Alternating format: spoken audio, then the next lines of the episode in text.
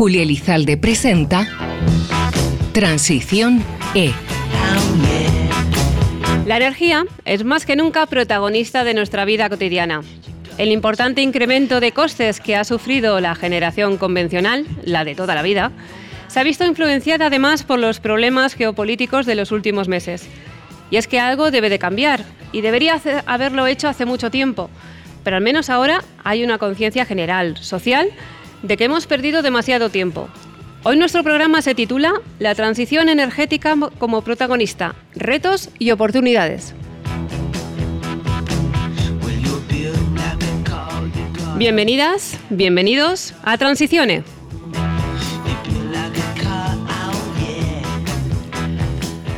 Un programa que estamos eh, realizando durante la celebración de la Feria Genera aquí en IFEMA y que realizamos además con la colaboración de CENER, del Centro Nacional de Energías Renovables.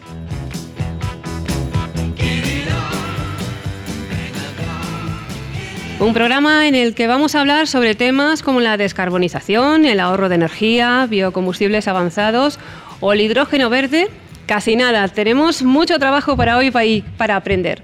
Pero vamos a hacerlo sobre todo compartiendo opiniones entre nuestros invitados e invitadas. Les paso a presentar a, la primera de ellas. Tenemos con nosotros a María Francisca Rivero, y a secretaria general de IDAE.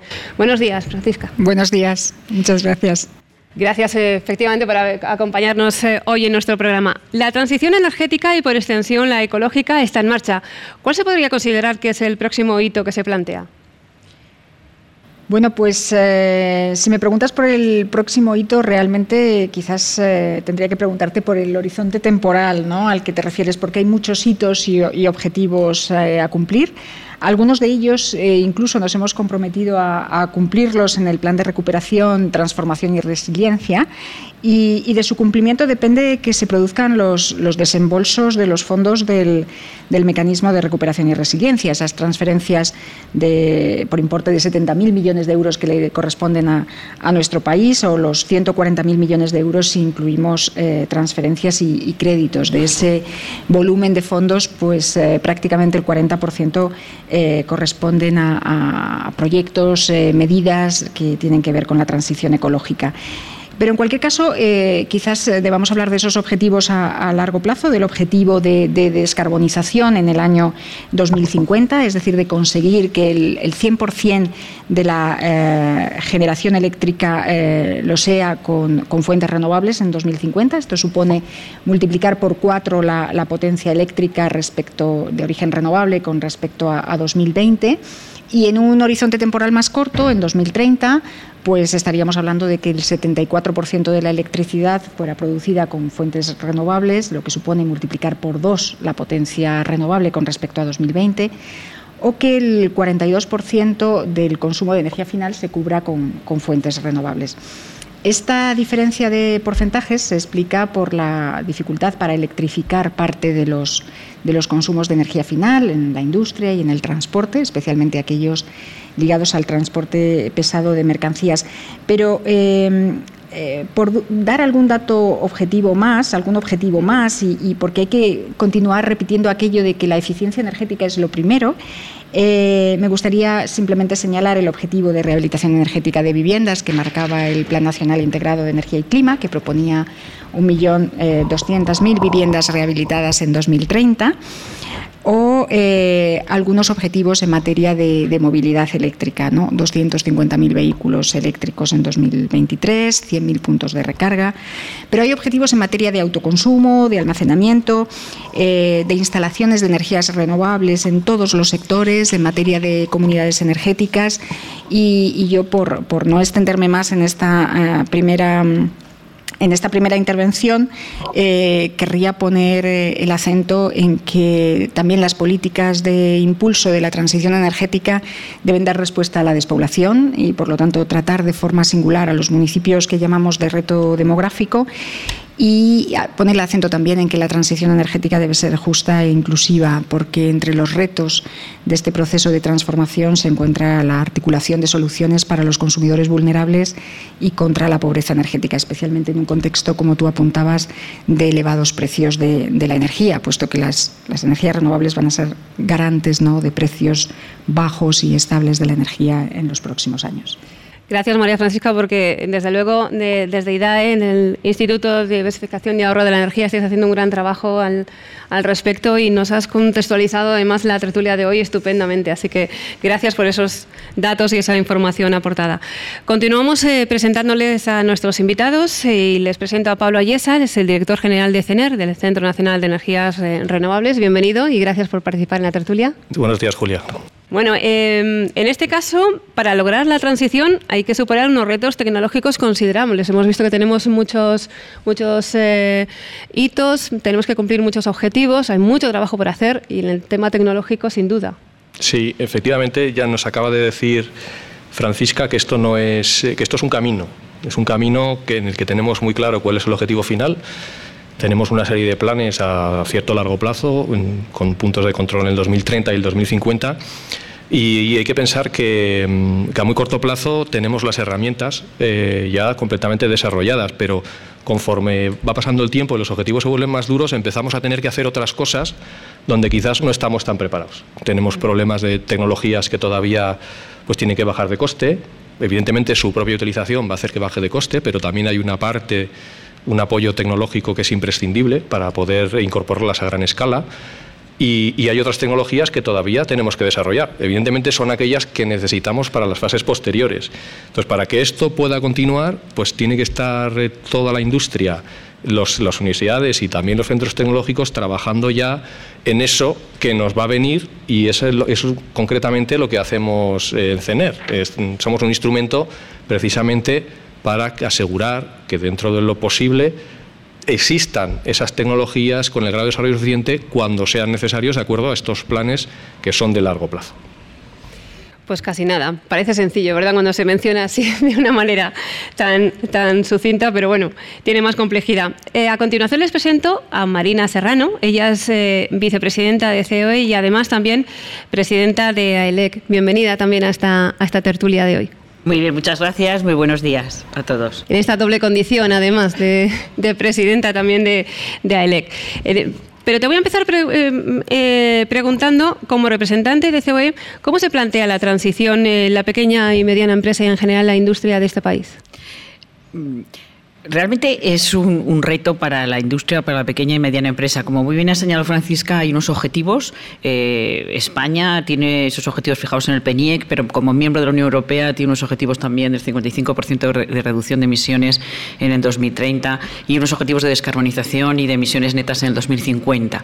Eso hace que no solo el sector eléctrico, en cuya asociación están las empresas eléctricas, ocupamos, pero centrándose en la economía y en la industria, esto solo se puede conseguir sin eh, eh, haciendo que toda la actividad económica eh, sea sostenible. Y por tanto hay un importantísimo reto para la industria y para las pequeñas y medianas empresas también en particular. Eh, todas, eh, todas las empresas, y desde COE también se, trabaja en ello, tienen que marcar su actividad económica también en esos objetivos de sostenibilidad, de reducción de emisiones. Esto supone un esfuerzo, supone una, una capacidad de adaptación, pero también supone una oportunidad. Sobre todo, hablando de pequeñas y medianas empresas, la flexibilidad que tienen estas pequeñas y medianas empresas y los nuevos campos de actividad que surgen. Se hablaba también del desarrollo tecnológico, hablaba Pablo, y la posibilidad de maduración, pero surge también un importante, eh, un importante también niveles de actividad en aquel, para aquellas empresas que constituyen cadena de valor con otras actividades que tienen que ser sostenibles, pero surgen campos que Francisca también ha señalado, eficiencia energética en edificios, rehabilitación de edificios, el autoconsumo, que tiene una importancia excepcional, no solo para las viviendas, sino también para los polígonos industriales, para los industriales, surge la posibilidad de almacenamiento el introducir eh, renovables en tu, en, tu, en, tu en, tu, en tu forma de producir, eh, existe también el hidrógeno verde. Creo que nos encontramos ante un momento de profunda transformación, y no solo del sector eléctrico, eh, del sector tecnológico que tiene que ayudar para ello, y también de la actividad económica y de las empresas. Y es el camino, hay, habrá dificultades, pero que esté marcado el objetivo, los hitos, hacia dónde tenemos que ir, creo que eso es importante y las empresas, y así lo hablamos, tienen que tener siempre presente en su mira de su actividad una mayor sostenibilidad y avanzar en la sostenibilidad. La financiación también está unida a la sostenibilidad y a una eh, empresa competitiva. Claro, y evidentemente, como también es eh, buena muestra esta, esta mesa de hoy, la colaboración público-privada yo creo que es también fundamental entre todos los sectores. Y también les voy a presentar, eh, porque está con nosotros Estrella Jara, ella es directora de Comunicación y Asuntos Institucionales de la empresa BP. Bienvenida a esta tertulia. ¿Qué tal, Julia? ¿Cómo estás? Porque en este caso queríamos tener presente eh, un ejemplo como el de BP, porque las empresas multienergéticas estáis viviendo una auténtica revolución. Sí, así es, Julia. La verdad es que em, los desafíos energéticos a los que eh, el mundo se enfrenta, se enfrenta ahora mismo realmente requieren cada vez eh, soluciones pues, más complejas y multienergéticas. ¿no? Nosotros somos una compañía que llevamos pues, más de 100 años, 100 años ¿no? realmente enfocadas ¿no? en, el, en, el, desarrollo pues, de, dos commodities, ¿no? que son el petróleo y el gas, en lo que es la, la extracción, la producción de, como decía, de petróleo y gas y también lo que es la fabricación de productos como son pues, gasolina, o, gasóleos. ¿no? Eh, nosotros ya eh, en el año 2020 anunciamos ¿no? Eh, este cambio de estrategia pasando desde una compañía internacional de petróleo a una compañía de energía integrada. Y una compañía que realmente pues, se enfoca en ofrecer soluciones a nuestros clientes y realmente lo que está ocurriendo es que eh, dentro de este proceso de transformación ¿no? estamos eh, ofertando, eh, diversificando precisamente nuestra oferta en formas de energía como energías renovables, biocombustibles e hidrógeno. ¿no? Estos son algunos ejemplos. El compromiso es muy fuerte, la verdad, y el compromiso para los próximos 10 años, ¿no? desde el punto de vista de inversión, es multiplicar en el área de energías limpias nuestra inversión por 10 y pasar de una inversión de 500 millones eh, de dólares al año a una inversión de 5.000 millones de dólares al año, muy enfocado ¿no? en, estas tecnologías que, eh, comentaba, ¿no? de bajas emisiones de, carbono, renovables, bioenergía, eh, hidrógeno, captura, almacenamiento y uso de CO2. ¿no? En el área de renovables también objetivos muy ambiciosos para el año 2030, pues realmente nuestro objetivo es desarrollar o tener una capacidad instalada de 50 gigavatios que supone supone un aumento, multiplicar por 20 la capacidad que teníamos en el año 2019. Pero no nos paramos aquí. Eh, también Parte de nuestros eh, objetivos realmente eh, incluye el disminuir lo que es la, producción de petróleo y gas. ¿no? Y de hecho, en, un plazo, en el año 2030, realmente son ocho años, ¿no? reducir en un 40% eh, la producción de, petróleo y gas dentro de la compañía, que como os podéis imaginar es todo un desafío ¿no? para una compañía que lleva más de 100 años ¿no? desarrollando. ¿no? ocho años es pasado mañana, vamos. Entonces, un compromiso muy fuerte con una agenda muy clara y muy en línea con, con, lo que es la descarbonización y la agenda eh, que bien nos viene dada también por los compromisos de París. Mm. Estarán de acuerdo conmigo que hemos introducido el, tema de una manera magnífica, además eh, algo que en el sector energético comentábamos al principio también está siendo más o menos paulatinamente más habitual, pero en este caso la, la mesa está compuesta mayoritariamente por mujeres, cosa que está muy bien. Aquí Pablo está muy bien acompañado. Y, y vamos a hacer una breve pausa y en unos minutos eh, continuamos con nuestro programa, con Transiciones. Estás escuchando Transición E, con Julia Elizalde.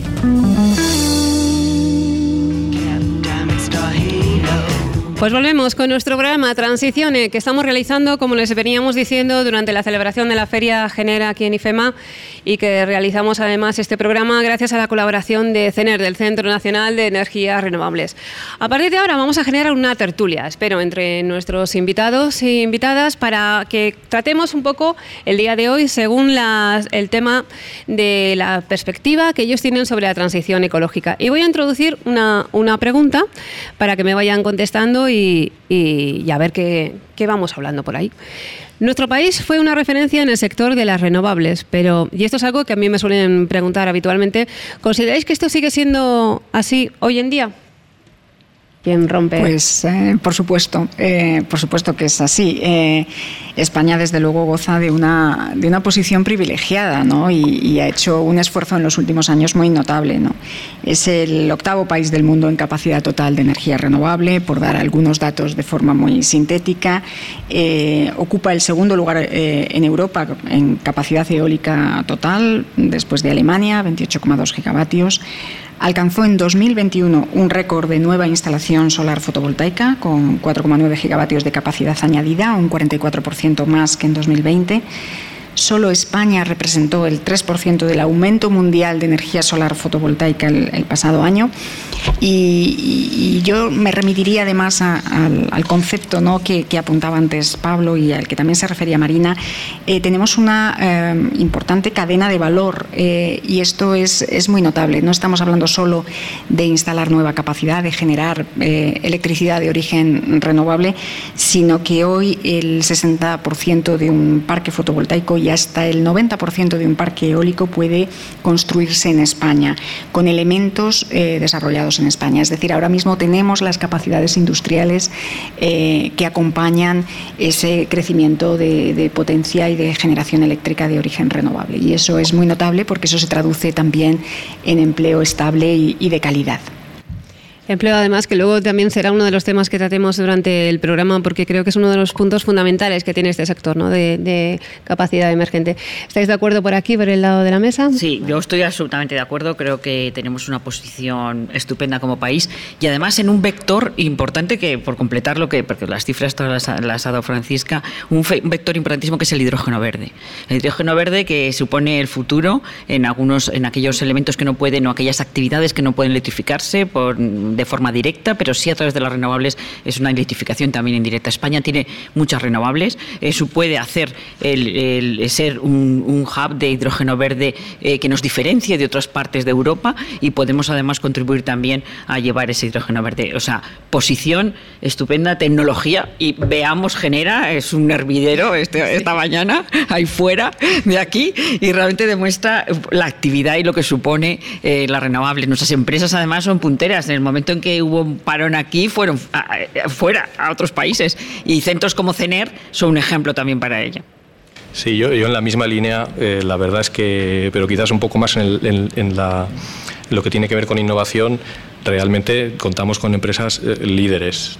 Quiero que, que, que es algo muy particular de nuestro sector en España. No hay tantos sectores donde podamos decir que tenemos este nivel de, liderazgo y también en cosas como muy nuevas. Por ejemplo, la eólica offshore que es eh, una, la eólica nueva que va a venir. Eh, somos a nivel de tecnología y a nivel de, implantación de nuevos proyectos absolutamente líderes. Y en los consorcios, por ejemplo en Europa, que es un buen benchmark, eh, siempre tenemos socios españoles y el nivel es altísimo.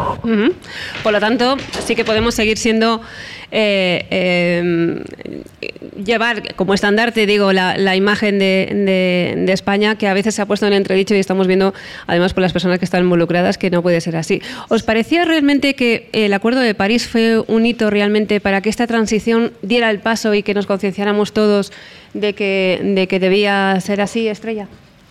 Sí, totalmente. Eh, yo creo que realmente los acuerdos de París supusieron realmente eh, un punto de, inflexión. ¿no? Eh, hoy en día, pues más de 100 países, ¿no? cerca de 200 de hecho, ¿no? Eh, han adquirido un compromiso ¿no? de eh, alcanzar emisiones netas cero en el, en el 2050 o antes en línea con, con la Agenda de París. ¿no? Em, y realmente esto representa pues, dos tercios de la economía mundial, lo que supone un 80% del total global de las emisiones. ¿no? También el sector privado ¿no? y más de un millar de compañías ¿no? a nivel global eh, se han aliado con, digamos, con estos objetivos. ¿no? y realmente, bueno, en muchos casos, incluyendo grandes corporaciones que son grandes emisoras ¿no? Que realmente pues están iniciando la revolución, digamos, ¿no? Eh, un poco desde, eh, desde dentro. ¿no? Em, la verdad es que nosotros como compañía eh, sí que pensamos que para cumplir con los objetivos de París, el mundo debe tomar medidas muy enérgicas em, en una variedad de frentes. ¿no? En primer lugar, eh, la reducción de emisiones, obviamente, por medio de la utilización de una gama de fuentes de, energías eh, limpias ¿no? y de tecnologías.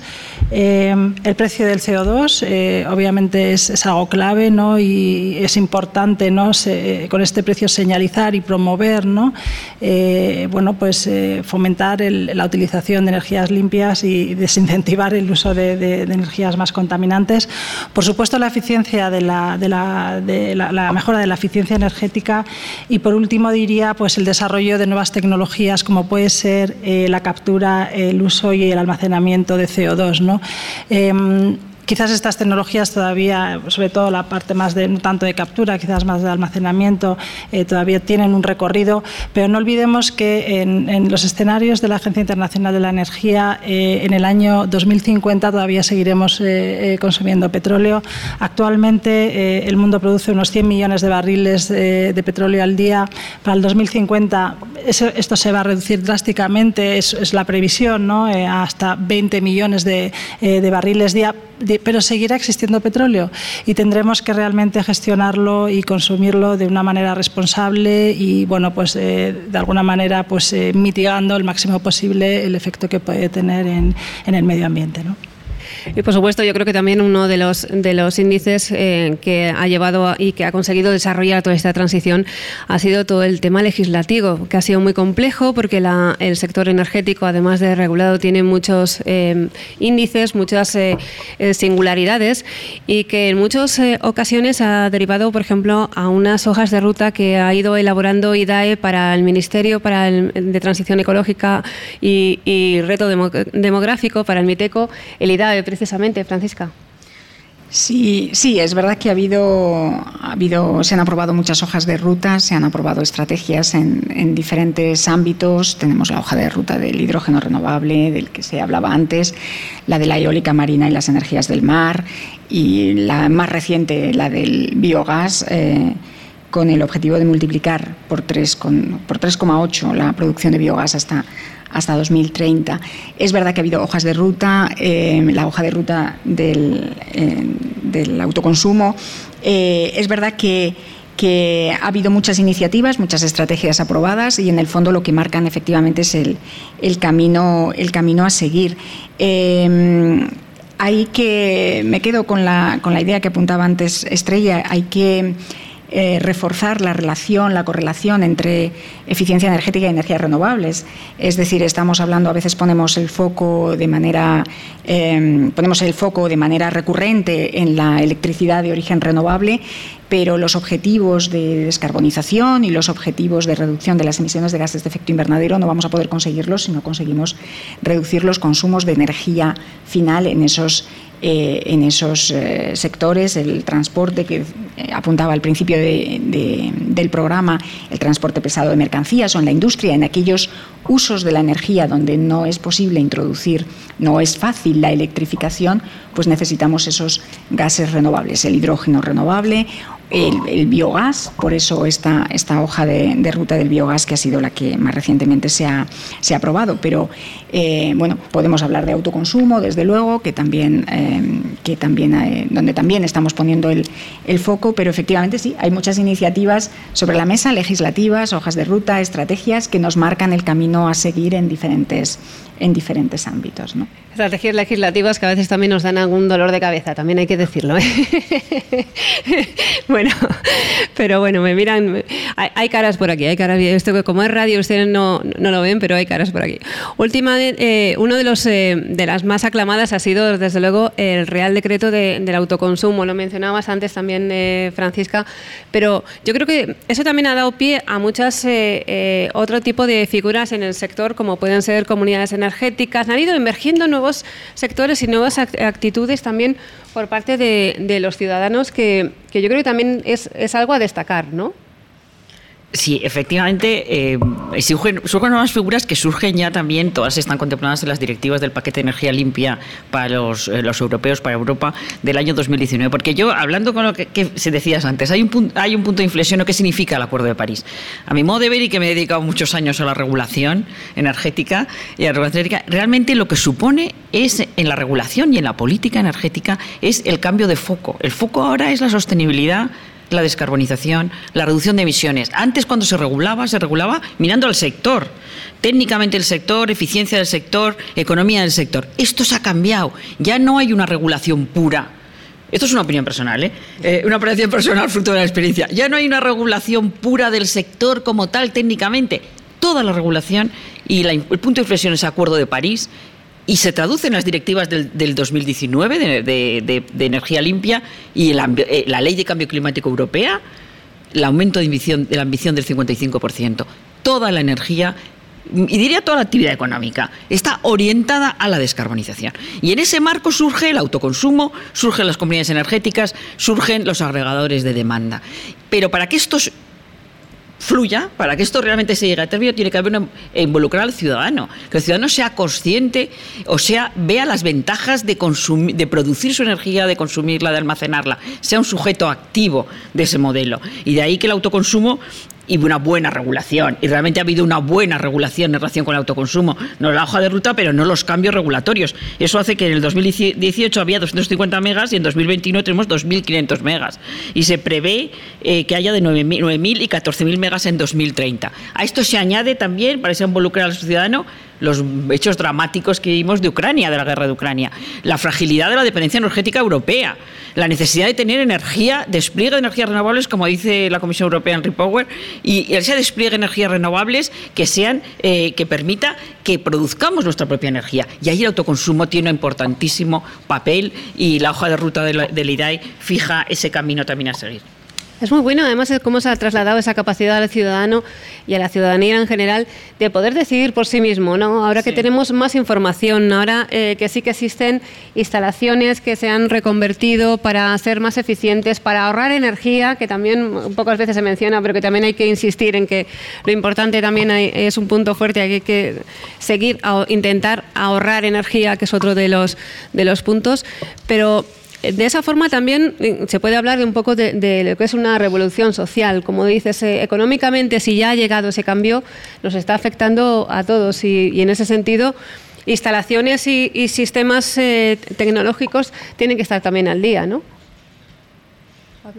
Sí, efectivamente. Bueno, voy a ir un poco para atrás. La verdad es que los que estamos acostumbrados, bueno, Marina con mucha, como ya he explicado, con una gran trayectoria, es, que la actividad legislativa ha sido muy fuerte. Y, estamos estamos cambiando, estamos cambiando el sistema, una cosa que, hemos optimizado durante pues, decenas, muchas decenas de años. Tenemos un sistema que funcionaba muy bien y ahora lo estamos, lo estamos queriendo cambiar. Y porque necesitamos cambiarlo. Es no es un tema de apetencia, es un tema de necesidad. Y entonces pues estamos trabajando a nivel de ingeniería, también a nivel, a nivel de regulación. Estamos contando con el ciudadano como un aliado, porque hasta ahora estaba, era un consumidor, era ajeno, ahora empieza a ser un usuario y empieza a haber nuevas necesidades. Y claro, para poder funcionar en un sistema en el cual se empieza todo a distribuir, pues tenemos que desarrollar un montón de tecnología, tenemos que contar con muchísima más gente y todo esto va a implicar pues eh, una mayor tecnología. Necesitamos la inteligencia artificial, necesitamos sistemas que puedan ser operados por, por, eh, ciudadanos o por, asociaciones de ciudadanos, cosa que antes no teníamos. Eso hace que la tecnología tenga que ser diferente. Empezamos a hablar de blockchain, empezamos a hablar de sistemas semiautónomos. Todos este tipo de cosas son, son, una, son una respuesta a esa necesidad que tenemos de descarbonizar y de buscar la, mejor manera de hacerlo. Y esto implica a todo, incluido también las instalaciones, que tienen que ser los ciudadanos y, estas, pequeñas asociaciones tienen que ser capaces de tomar decisiones de inversión y, necesitan eh, productos adecuados para esto. Pues ya ven eh, que de momento en polémica no tenemos, sino que tenemos mucho acuerdo, mucho consenso y que estamos dispuestos a colaborar, que es de lo que se trata también en, en, este sector, que todo el mundo contribuye y empezando por todos ustedes que escuchan eh, habitualmente este, este podcast de Transiciones. Vamos a hacer una breve pausa y enseguida volvemos.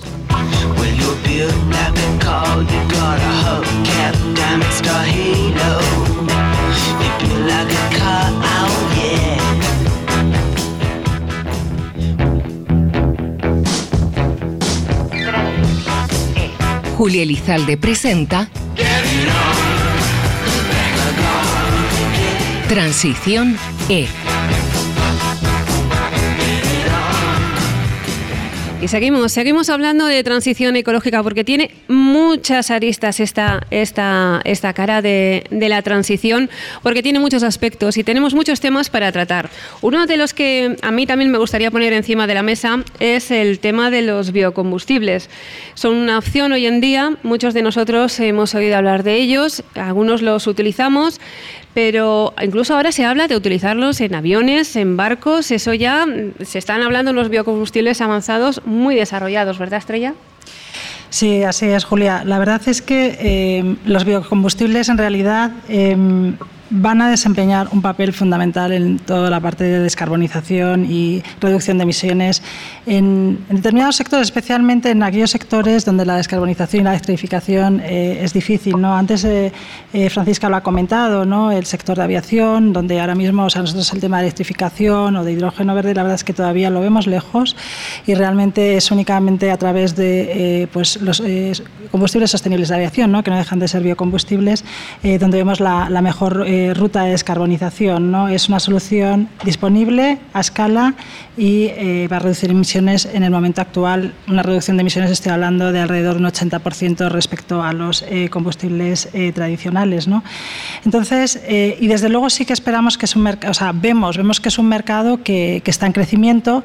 De hecho, bueno, en el, en, el, estudio que nosotros publicamos de manera anual, el, el, Energy Outlook, o sea, sí que vemos un crecimiento en el año 2030 de la producción de, biocombustibles que pasamos de 2,2 millones de barriles al año eh, a 4,2. Eh, ¿no? Eh, realmente pasando a representar, a tener una cuota de mercado de un 11% respecto al 6% actual. ¿no? Pero eh, no todos los biocombustibles son iguales y nuestra apuesta es desde luego por biocombustibles eh, sostenibles que no afecten a la eh, cadena alimentaria. No estamos hablando de biocombustibles cuyo origen está en, en material de desecho y bueno, pues en, residuos forestales, por ejemplo. ¿no?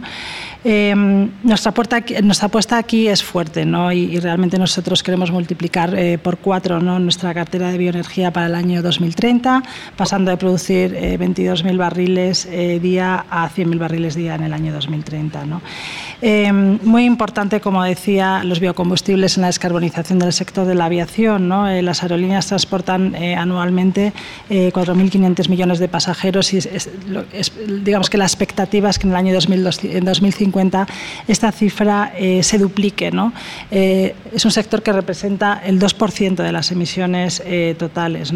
Y estas emisiones, el 80% de estas emisiones se producen en vuelos de, larga distancia donde la alternativa, eh, digamos, de transporte es, bueno, pues es prácticamente eh, inexistente, ¿no?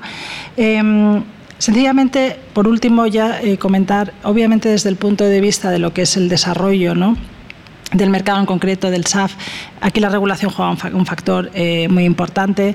Desde luego nosotros apostamos eh, por eh, los objetivos que se han marcado a nivel europeo. ¿no? este objetivo ha marcado un 5% para el año 2030. Desde luego nosotros abogamos por digamos, aumentar estos objetivos a un 10%. Pensamos que el aumentar estos objetivos realmente va a suponer un desarrollo para, para, la industria.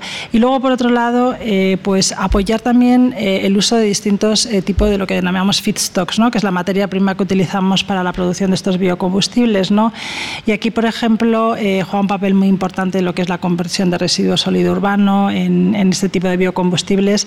Y em, bueno, queremos que lo que se denominan ¿no? los em, los combustibles de carbono reciclado que proceden precisamente estos eh, residuos sólidos urbanos, pues se han incluido en la lista de feedstocks que se pueden eh, utilizar para la producción de SAF. Por supuesto, siempre eh, respetando la jerarquía ¿no? de los residuos ¿no? y evitando que cualquier producción, o sea, cualquier residuo pueda derivarse en una producción de combustible cuando pudiera haberse evitado, reciclado, etcétera. ¿no? Tenemos un horizonte temporal de 2030, hablamos de 2030, posteriormente 2050, mucha tarea por hacer. ¿Vamos allá realmente a tiempo, creéis, en este, en este país, al menos en el caso de España?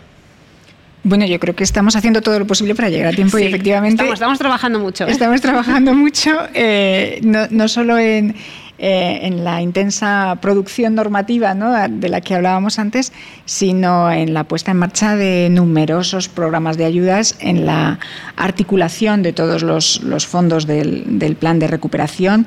Eh, bueno, sabéis que el plan de recuperación, eh, transformación y resiliencia nos ha permitido anticipar buena parte de los objetivos que, ya se incorporaban en el Plan Nacional Integrado de Energía y Clima, de manera que lo que estaba previsto para 2025, pues con el empujón que ha supuesto el plan de recuperación, pues nos hemos propuesto alcanzarlo en, en 2023.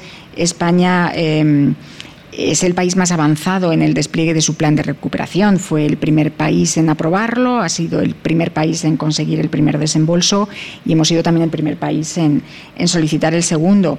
Y, estos fondos están, están llegando ya a, las, eh, a, las, empresas, pequeñas y medianas empresas, están llegando a los consumidores finales porque se han puesto en marcha numerosos programas de ayudas. Eh, eh, articulados eh, o gestionados de forma directa desde la Administración General del Estado a través del, propio IDAE eh, o gestionados por las propias comunidades autónomas.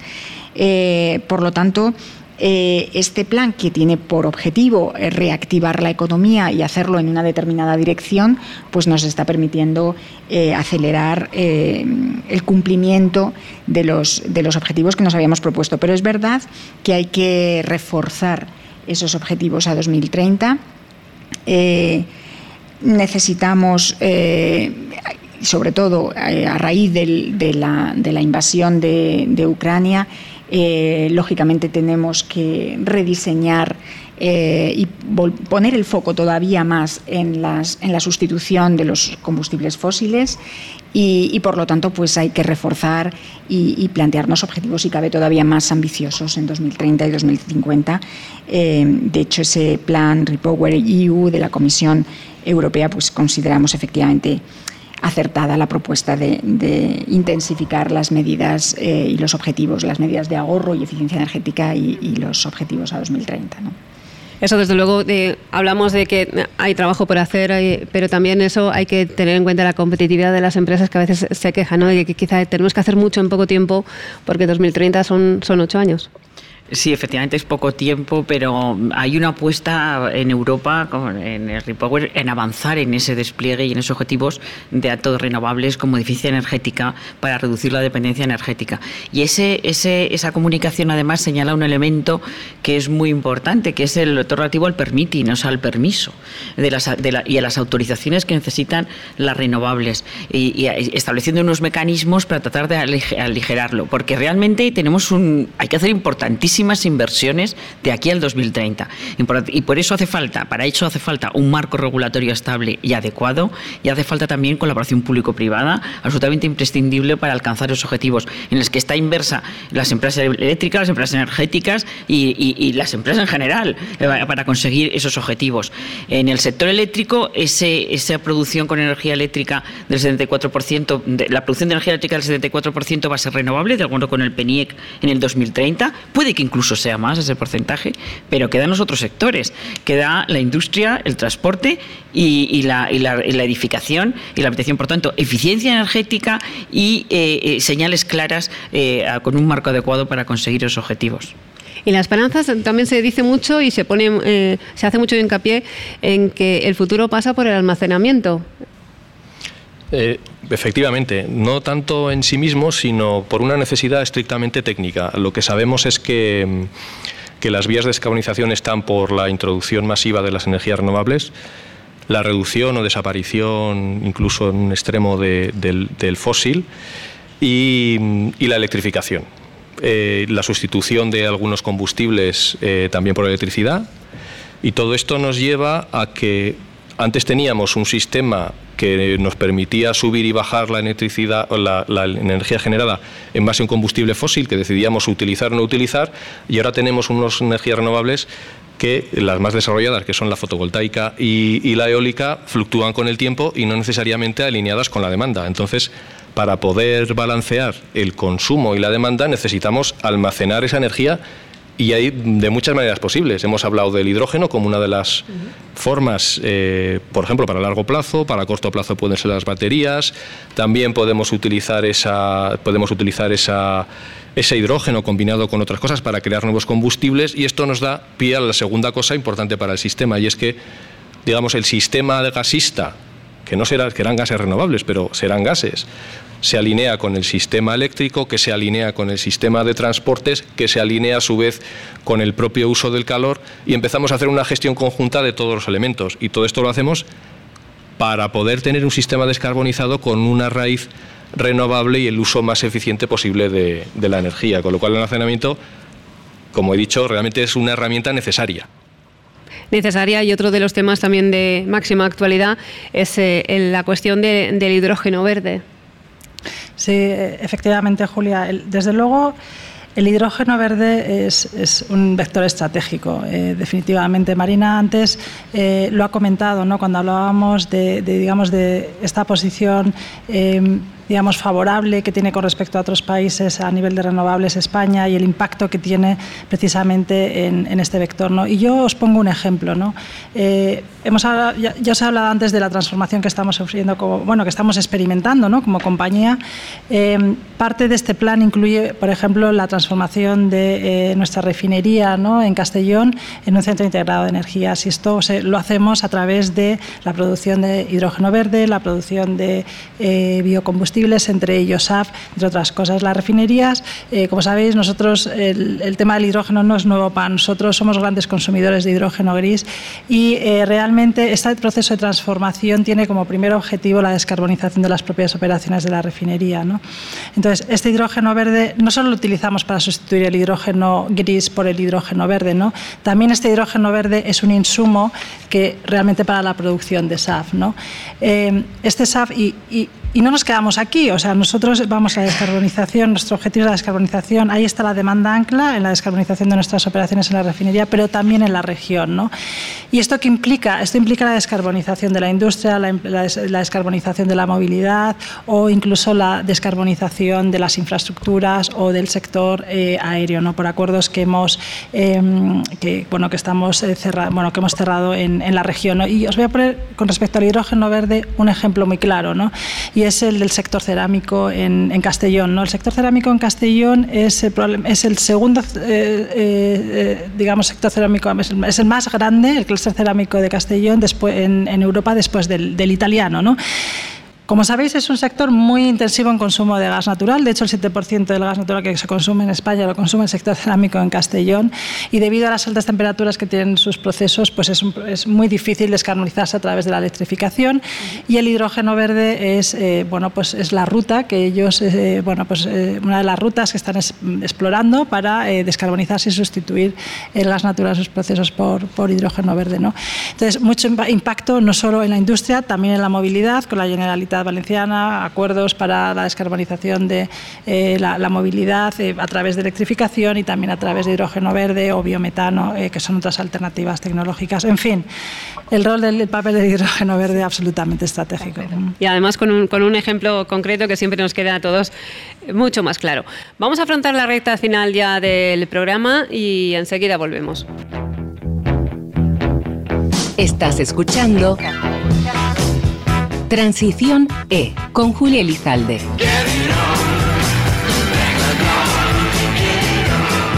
Lo que estamos aprendiendo hoy también en nuestro programa de Transición E, sobre todo además para que todos ustedes luego tengan su información y puedan crear su opinión propia al respecto, que es lo que nos gusta y de lo que tratamos de hacer también con esta labor de divulgación con este podcast.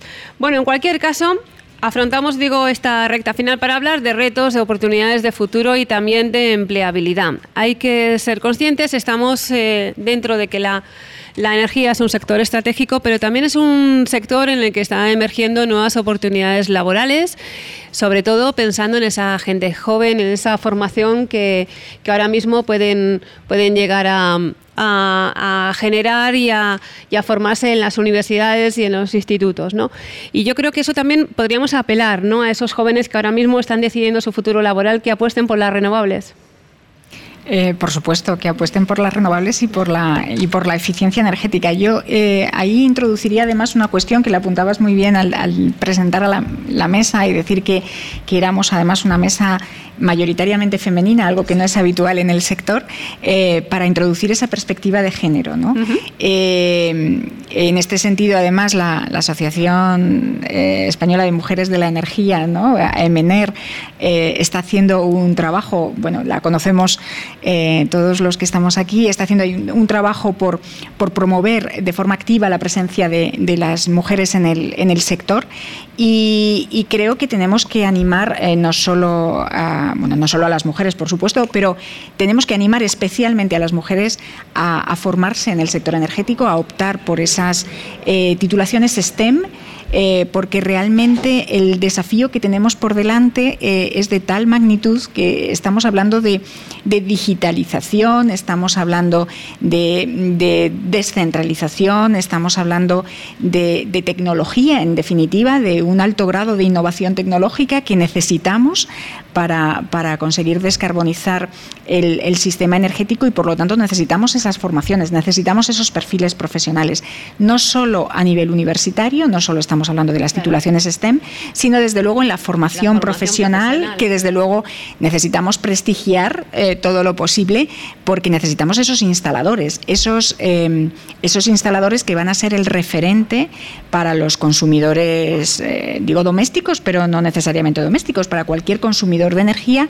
pues el referente que él va a tener para optar por una solución u otra a la hora de decidir cómo consume o cómo produce la energía que va a consumir, pues va a ser ese instalador cercano, ¿no?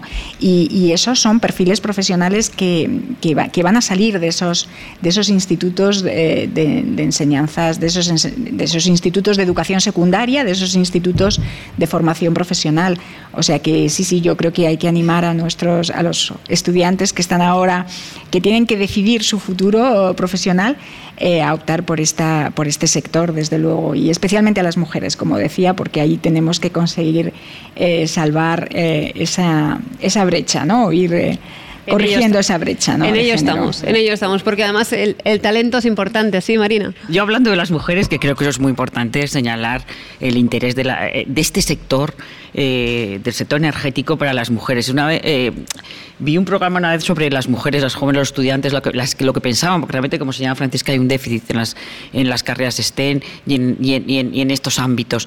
Eh, decían que es que las mujeres, ellas querían, las jóvenes, otro tipo, no solo la profesión, sino querían también una concepción de, de, de algo más, ¿no? añadir un valor más que aquí, y eso lo quiero señalar, se está transformando el sector energético. O sea, está haciendo una transformación que se está abriendo de arriba abajo, de esas grandes centrales que llevan por líneas llegaban al consumidor. Estamos transformando absolutamente para qué? Para hacer una sociedad más descarbonizada y una sociedad más resiliente. Hay un valor, y eso lo añado, hace falta mujeres, pero que las mujeres se sientan incentivadas. Y esto lo digo también para los jóvenes, porque los jóvenes a lo mejor son diferentes de cuando yo estudiaba o cuando nosotros estudiábamos, valoran otras cosas. Se ve ahora ahora, valorar más otro tipo de, conceptos más sociales, más personales, eh, que piensen que hay un campo de actividad aquí de transformación del sistema, de, transformación de la sociedad que vivimos y que además no se va a lograr sin el compromiso de todos. Y por tanto no solo es el desarrollo profesional técnico puro, sino que hay un plus allí. Quería solo señalar eso. además estaba sintiendo aquí Pablo a su lado, ¿verdad? Es, que no puedo estar más de acuerdo y además acabamos de asistir algunos a los, a los finales de curso y a los jóvenes siempre le transmiten el, eh, que eres responsable de tu vida profesional y les animan precisamente a lo que está diciendo Marina, es decir, estamos transformando el mundo y, los que estamos en este sector estamos ayudando a resolver uno de los problemas fundamentales que tenemos y es un problema muy serio. Entonces, yo creo que los que tengan esa, ese, ese, driver interno para eso es un sector excelente y desde las ingenierías se pueden hacer muchas cosas buenas. Hay, hay una, un dicho que no, no, puedo reproducir, pero que dice más o menos que los ingenieros han salvado muchas más vidas que los médicos, por ejemplo. De todo el mundo hace falta, pero eso sí que el talento joven siempre, siempre viene bien y además no, nos impulsa también a los demás. Claro que sí, claro que sí. No. Y yo añadiría que, que es un sector que ahora mismo eh, está en plena revolución. Eh, donde existen muchísimas oportunidades en diferentes áreas. En el área de tecnología, por supuesto, se ha mencionado la digitalización. También en, en, la, en, la, forma, ¿no? en la forma de trabajar, eh, utilizando pues cada vez más ¿no? metodología agile, en fin. Decir, hay realmente el abanico de posibilidades es, es, muy amplio, ¿no? Y es un sector, desde luego, que es muy transversal y que afecta a todos los sectores de la economía y que realmente es un sector que, que nos va a permitir transformar el mundo, es así, ¿no? Entonces, bueno, ese propósito del que hablábamos y, y que yo creo que, bueno, realmente ahora mismo las nuevas generaciones eh, afortunadamente tienen esa inquietud, desde luego, si quieren transformar el mundo, este es el sitio donde tienen que estar. Bueno, con este precioso mensaje yo creo que podemos eh, concluir estupendamente la tertulia de hoy, que a mí se me ha hecho corta, me ha dado ganas de, charlar un rato más. Quizá haya otro programa respecto a esto y os puedo llegar a, convocar nuevamente, pero sí que os, em, os, quiero dar las gracias, desde luego, por haber participado hoy. En primer lugar a María Francisca Rivero por parte de IDAE, muchas gracias por haber venido. Gracias a ti a Marina Serrano de COE y a ELEC también, lo mismo. Muchísimas gracias. Ha sido un placer compartir con vosotros esta tertulia. Estrella Jara de BP, gracias. Muchas gracias. Y a Pablo Ayesa de CENER. Muchas gracias a todos. Bueno, y les recordamos a todos ustedes que estamos eh, grabando una serie de programas durante la celebración de la Feria Genera aquí en IFEMA y que realizamos este programa podcast Transicione con la colaboración de CENER, del Centro Nacional de Energías Renovables, y que lo pueden escuchar cuando les venga bien, como decimos, en ese canal de Spotify, que a partir de, dentro de unos días ya eh, iremos publicando, iremos informando los eh, programas que estamos grabando. Así que nos despedimos hasta el próximo. Hasta pronto. Julia Elizalde presenta Transición E